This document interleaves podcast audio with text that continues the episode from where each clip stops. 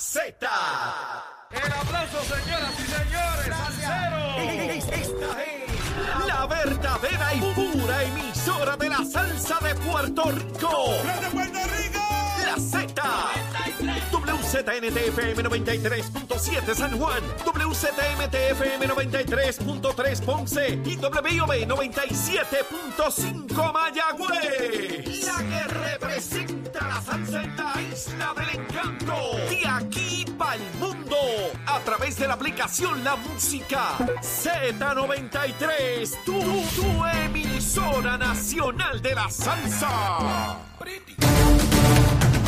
Y comenzamos nuestra segunda hora aquí en Nación Z Nacional. Mis amigos, ya está Cristian Sobrino ready en, en Guayaberao, pero antes a los titulares con Emanuel Pacheco. Buenos días Puerto Rico, soy Emanuel Pacheco Rivera informando para Nación Z Nacional en los titulares.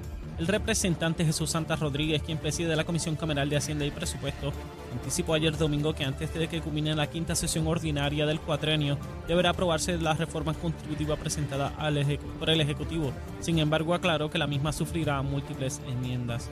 En otras noticias, en su ponencia ante la Comisión de Seguridad Pública, Ciencia y Tecnología de la Cámara de Representantes, el secretario del Departamento de Seguridad Pública, Alexis Torres Ríos, se mostró a favor de establecer límites a la compra y venta de municiones, incluyendo un tope a la cantidad de balas que una persona puede adquirir en un año. Por otra parte, la inspectora general Ibelis Torres Rivera anunció que refirió al Departamento de Justicia, a la Oficina de Ética Gubernamental y a la Oficina del Contralor Electoral del exdirector del Sistema de Retiro Maestro Armando Rivera Díaz por supuestas irregularidades. Según Torres Rivera, el exdirector podría haber utilizado recursos del gobierno para su gestión política, compartir plataforma de gobierno y realizar actividades oficiales como funcionario del el sistema de retiro para maestros para su campaña política. Hasta aquí los titulares, les informó Emanuel Pacheco Rivera. Yo les espero en mi próxima intervención aquí en Nación Z Nacional, que usted sintoniza por la emisora nacional de la salsa Z93. Hablándole claro al pueblo. Nación Z Nacional, soy Leo Díaz. Buenos días a todos. Leo Díaz en Nación Z Nacional por la Z. Y aquí estamos, mis amigos, mira, a través de Z93, la emisora nacional de la salsa, la aplicación La Música y nuestra página de Facebook de Nación Z. Y aquí está el licenciado Cristian Sobrino. Cristian, saludos. Saludos, Leo, y saludos a toda la audiencia en Puerto Rico, afuera, por Facebook, por el app, Todos lados. por la radio, Fíjese de eso. por donde sea, Por donde sea, por ahí vamos. por donde quepa. Mira, ven acá, Cristian. Este asunto de, este asunto de la guayabera, esa, esa afinidad, Ajá. eh, esa entrega tuya con la guayabera, ¿de dónde nace eso? Eso sale, mira, mi, este concepto sale de algo que yo decía Viernes Guayabera, Ajá. que era un acto de rebeldía que yo tenía en la farmacéutica donde yo trabajaba, donde los viernes le decían viernes casual o viernes de Mahoney. Todo el mundo iba tirado. ajá. Y ahí me endiablaba porque yo decía, no, los viernes es para ir, punta en blanco, para después salir a, tú sabes, jangueo, buscar jeva, la vaina, ¿verdad? Y, y yo empecé con que no, pues sabes que los viernes en la farmacéutica, cuando todo el mundo va en maones y tirado, yo voy a ir en guayabera y en pantalones Ajá. y en zapatos. Y empecé con esa chavienda. Y entonces cuando empiezo en la radio, eh, en ese tiempo con Ramón y con Iván, en Radio Sí, con un Isla. grupo de desobedientes civiles. Exacto, y empecé ahí y los viernes, iba con los viernes en, Guaya- viernes Guayabera, y ahí empezó a pegarse. Momento me llamó una, una, una tienda Ajá. a decir, mira, todo el mundo está viviendo a hablar de los viernes Guayabera, y me auspiciaron Guayabera. Ah, sí fue. Y ahí empezó, y yo pues lo cogí, empecé, y empecé a escribir mensajes en Facebook y eso, y lo he adoptado como un moto, porque también a mí me, cuando estaba en la práctica corporativa Como de moto, derecho, como un moto. o sea, como un moro, como lo, el Ah. cuestión del, del Guayabera, de la elegancia caribeña y la potencia caribeña, Ya, eh, los abogados corporativos en Hawái sí. van en camisas de manga corta y hawaiana al trabajo, porque ese es su estilo. O sea, eso es allí, como es en la isla. Pero yo decía, en Puerto Rico, a veces estamos con traje, chaqueta y Y corbata, un calor envenenado. un calor brutal. O sea, como si esto fuera Inglaterra Ajá. en diciembre. Y yo, no, en Puerto Rico te puedes ver elegante, pero es con hilo. Y si tú no miras, pa- y si uno mira otras islas caribeñas, el, la, la vestidura formal, a menos que sea algo más, tú sabes, regalo o algo así, pues es la guayabera. Y yo lo he adoptado. Adoptamos esa vestimenta por la vestimenta que se usa en el norte por el clima, ¿será? Bueno, el, el, el, la, el traje, la corbata y eso, todo eso viene de Inglaterra y todas las diferentes culturas lo han ido adaptando. En Italia, por ejemplo, han adaptado eso, pero con otros cortes. A mí me gustan los trajes y la corbata, no A es que estoy también, diciendo que a no. mí también. Pero simple y sencillamente yo digo que para todos los días yo uso guayabera. Mira, mira acá, hay algo que quedó inconcluso lo que me empezaste a contar. Eh, ¿Aparecían las jevas o no? ¿Cómo? ¿Cómo que cómo? Que Yo- se aparecían las jevas. Que se aparecían las jevas esas. Que Mira, yo, yo soy yo soy un hombre muy feliz con mi pareja. Ella Yo una no mujer estoy hermosa. hablando de ahora, yo estoy hablando de cuando, en la génesis de los asuntos, cuando tú estabas allá en la farmacéutica. No me ha ido mal en la vida. ah, Leo. ok, está pues estamos, estamos, estamos ya. ya hasta ahí. Pero yo siempre supe que hay dos tipos de hombres, están los que se ven bien y los que hablan bien. Yo era el segundo, el segundo tipo. Eh, yo, yo, yo, yo creo que yo igual. Eh, yo bateo por encima de los Bueno, gandules. Bueno, vamos, allá, vamos allá. Mira, eh, ha habido mucha discusión, particularmente en estos últimos días, sobre la posibilidad. Ah, by the way, y también un punto ya político de la guayabera es que se la tumbamos a los independentistas y los populares. La guayabera era de estadistas, de gente que tienen eh, toda la confianza del mundo en ser caribeños, en ser tropicales, pero que en la estadidad. Por eso es que uno ha visto ya este ciertos momentos los gobernadores y los Sí. legisladores PNP usan ahora con mucha comodidad guayabera. Tomás Rivera Chávez está en televisión siempre en guayabera y yo siempre lo felicito cuando lo veo. sí, sí. El gobernador Es Pierluisi siempre está en guayabera. También, también. Yo, yo veía mucho la guayabera. Y yo tomo autoría de ese logro. yo, yo veía mucho en años atrás al liderato político cubano, Hey, comunista en Guayabera, todo el mundo. Hey. excepto Fidel, que iba de, de militar. de ¿no? militar, sí. Pero el resto del Y equipo. cuando viejo siguió Guayabera, pero sabes que, que, que se vayan a la porra esos comunistas de vaina, Ah. eh, la Guayabera es nuestra. Muy bien. Así, así, así se ha dicho y así se hará. Eh, la posibilidad del impago. Yo quiero que tú nos hables de, de qué rayo es eso del impago y si eso tiene alguna similaridad con el impago que tenía Puerto Rico y hubo que traer una Junta de Supervisión Fiscal y un elemento de quiebra, pero los Estados Unidos al no tener un ente su- super, supra ellos, ¿no? Pues, ¿qué es el impago? ¿Qué- ¿A qué Es se enfrenta el gobierno de los Estados El, Unidos? el impago de los Estados Unidos sería totalmente diferente al de Puerto Rico. Ajá. No es lo mismo, no se escribe igual, no se analiza igual, es algo totalmente eh, eh, disimilar y no se debe comparar en lo más mínimo. ¿Por qué? Porque el- lo que ocurre ahora mismo es que, contrario a Puerto Rico, que yo creo que el impago genuinamente fue el fruto de una, una ¿verdad? falta de, de recursos. O sea, Puerto Rico no tenía el dinero para pagar, no podía aunque quisiera. En el caso de los Estados Unidos, esa no es la situación que enfrentamos. Lo que estamos enfrentando ahora es una situación donde el Congreso, que tiene lo que se le dice en, en, en la discusión constitucional, el poder de la cartera, the power of the purse, aprueba un presupuesto. Y el ejecutivo, el presidente de los Estados Unidos, no tiene opción excepto gastar ese presupuesto. De hecho, en Estados Unidos a nivel federal, no gastar el dinero asignado es un delito que va desde el jefe del gabinete, del jefe de la, de la agencia hasta el último empleado que no lo gastó. O sea, en, en Estados Unidos, si a ti el- la legislatura te dice, el Congreso tienes que gastar cinco y tú gastas cuatro, tú cometiste un delito por no gastar ese dólar. ¿Ok? Así que la el Congreso aprueba un presupuesto.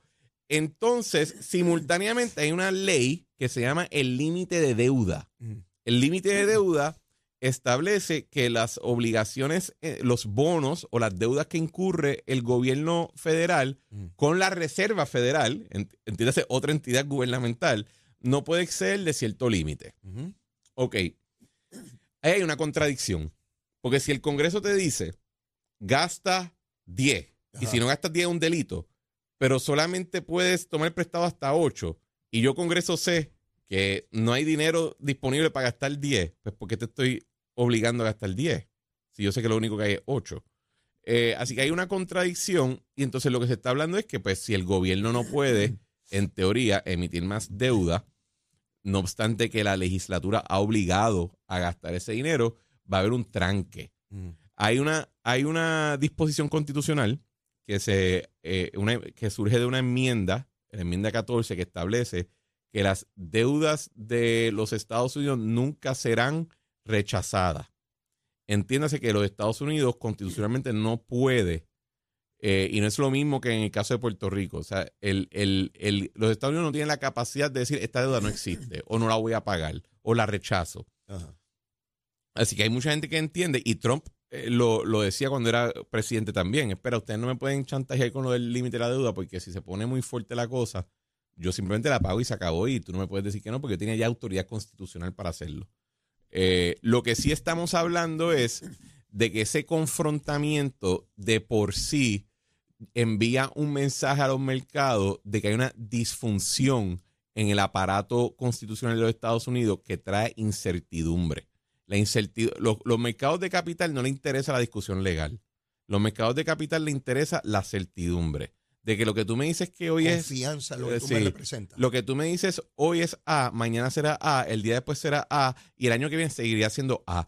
A mí no me interesa que ustedes tengan una discusión y que tú tengas uno- un argumento y este otro tenga otro argumento. Eso no me interesa como mercado de capital. Me interesa que todo haya certeza, que haya confianza, que yo pueda confiar en quien sea que se siente en la silla, no por quién es, sino por la silla. Eh, y pues que se está utilizando esto para evitar esa confrontación, esa incertidumbre, esa falta de confianza, se entran en este tipo de negociaciones donde eh, en esencia lo que se está negociando es el presupuesto. Si tú lo miras, lo que se está negociando ahora en día, si tú, hablas, si tú lees las noticias, Ah. incluso sobre Puerto Rico, que este, el nuevo día, este fin de semana, sacó un, un, un titular de una noticia que escribió Joan Isabel González que decía, a merced del impago Por eso- federal de por- Puerto Rico. Y yo dije, ay, si tan solo existiera una cosa que pudiera solucionar ese asunto, ¿verdad? Ajá. Eh, pues Por eso traigo el tema, y, Cristian. y entonces yo lo veo y yo digo, no es que a merced, es que es, eh, todo el mundo está sujeto a este tipo de tranque, pero hay una gran diferencia de Puerto Rico con el resto de los estados. Ahí es que quiero que llegar. como Puerto Rico no está sentado votando, no está sentado negociando ese asunto, Puerto Rico, adivina qué, es como decía, si, si tú no estás viendo el menú, tú eres el plato, ¿verdad? Sí. Y Puerto Rico, como no está preparando el menú, puede ser un plato. Por lo cual, Puerto Rico siempre está a la merced, haya impago, no Correcto. impago, de la voluntad unilateral de un Congreso Y- en el cual no tiene Y no, representación. sola- y no solamente eso, yo creo que esto subraya, el, el- subraya la, la debilidad, Ajá. la debilidad inherente, intrínseca, innegable del argumento de, por ejemplo, un Pablo José Hernández o de un Jorge Kohlberg o de la- la- los entes más pensantes dentro del Partido Popular actualmente. El Partido Popular en su origen era genuinamente un movimiento de autonomía. Ellos entendían, tú nos vas a dar a nosotros estas capacidades y ustedes no se tienen que meter aquí y yo no me tengo que meter allá. Y los problemas de aquí se resuelven aquí y los problemas de allá se resuelven allá. Ese era el original del Partido Popular, pero a través de los años fue mutando y el Partido Popular de hoy en día reclama de que no hay que mejorar el estatus, no hay que cambiar nada. Lo que hay que conseguir es paridad en fondo y que eso se puede conseguir sin tocar estatus. Pues adivinen qué, señores, este tipo de discusión demuestra que aunque tengas una ley, porque ahora mismo los fondos que se están hablando de que nos pueden quitar están legislados, Ujú. están en ley, Sí, sí. están en una cuenta en la Reserva Federal, o sea, existen. No es que, no es que esto es algo hipotético, ese dinero ya nos asignaron, es nuestro por ley. Y el Congreso está diciendo, oye, pero fíjate que yo chavitos de Puerto Rico, que te si los traemos para acá de vuelta.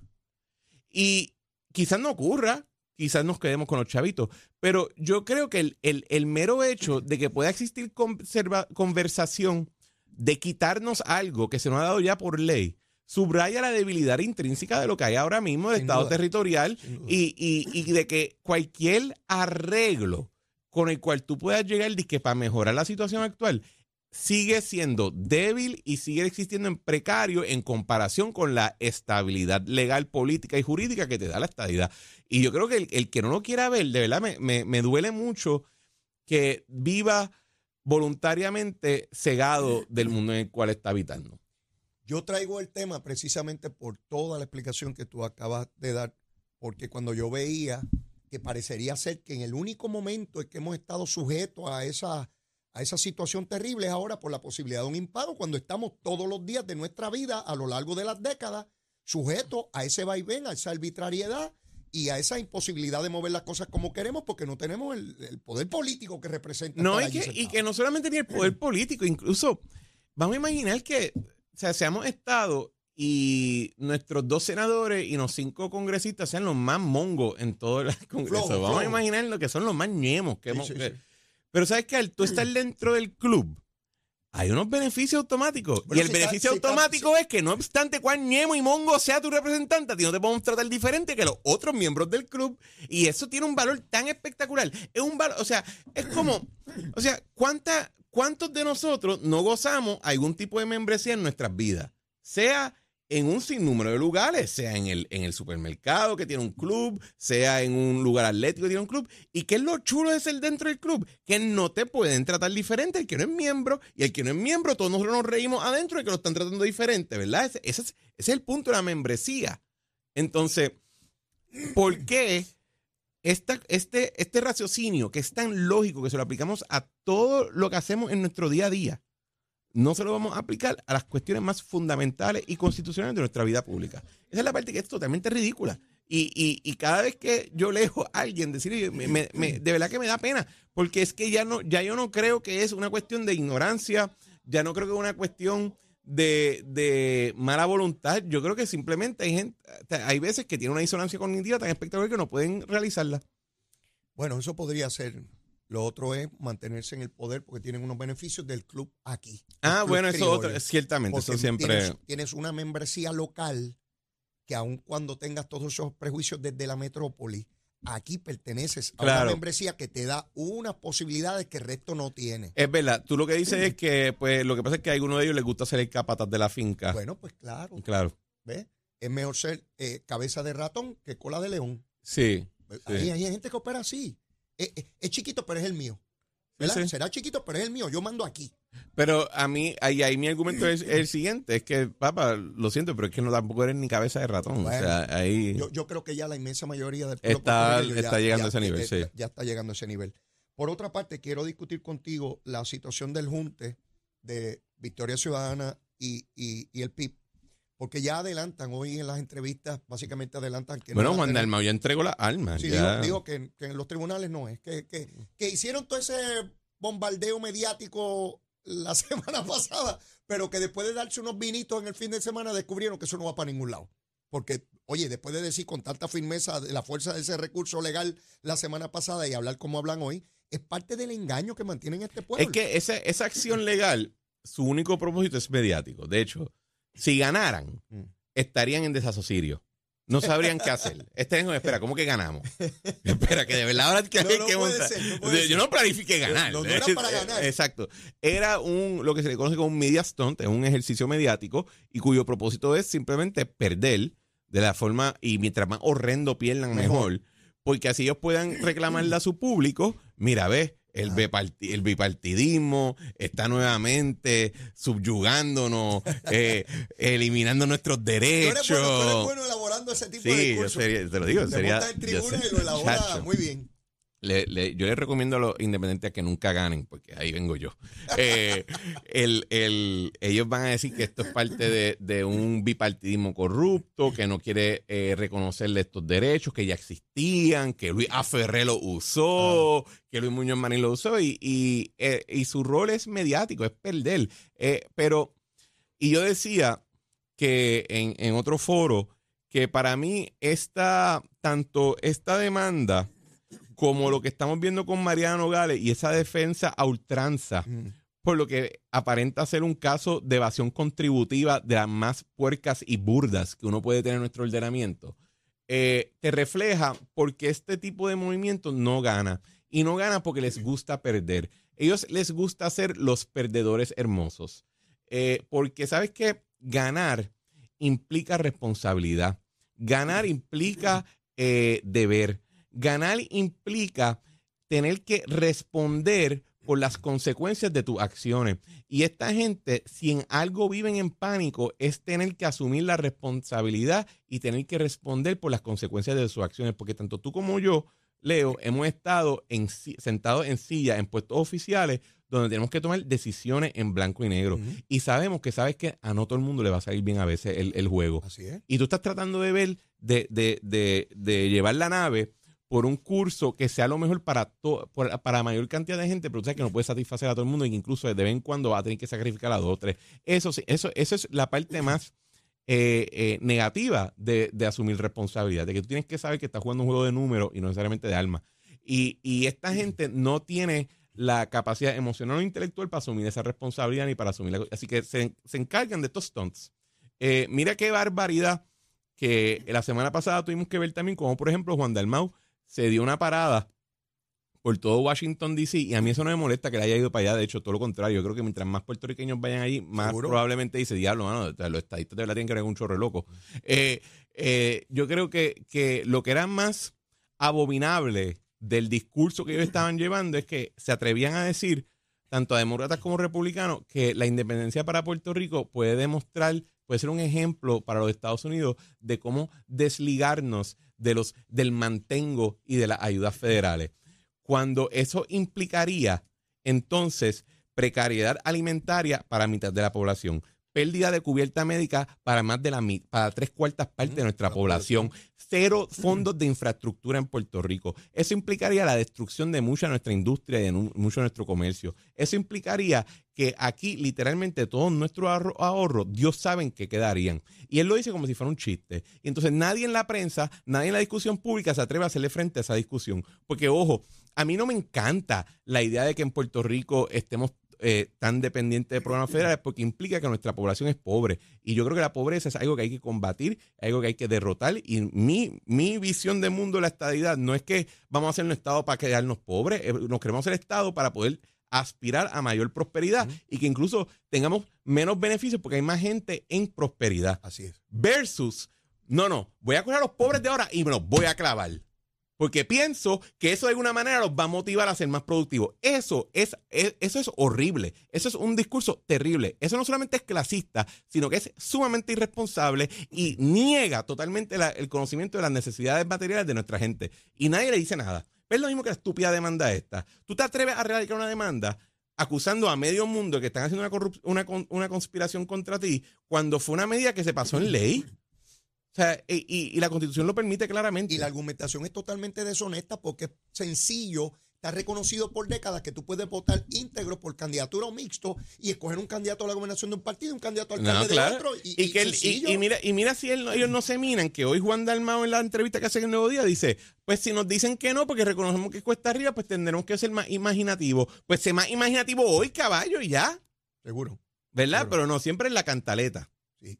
Tenemos que ir a una pausa y luego de la misma venimos con tu recomendación. Seguro que sí, que hoy venimos exóticos. Y por ahí, como tú dijiste que no era por bonito, sino por lo que decía en cuanto a la jeva. ¿tú, sabes que, tú sabes quién nos escribió? Ramón Rosario. ¿Qué dijo? El Monchosaurio. Cuando veo que ustedes tienen parejas guapas, queda claro.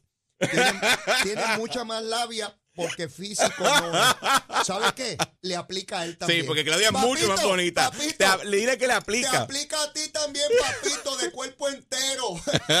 Claudia se decidió por la gusanga que tú hablas, papá. Ok, vamos a la pausa, llévatela, chero.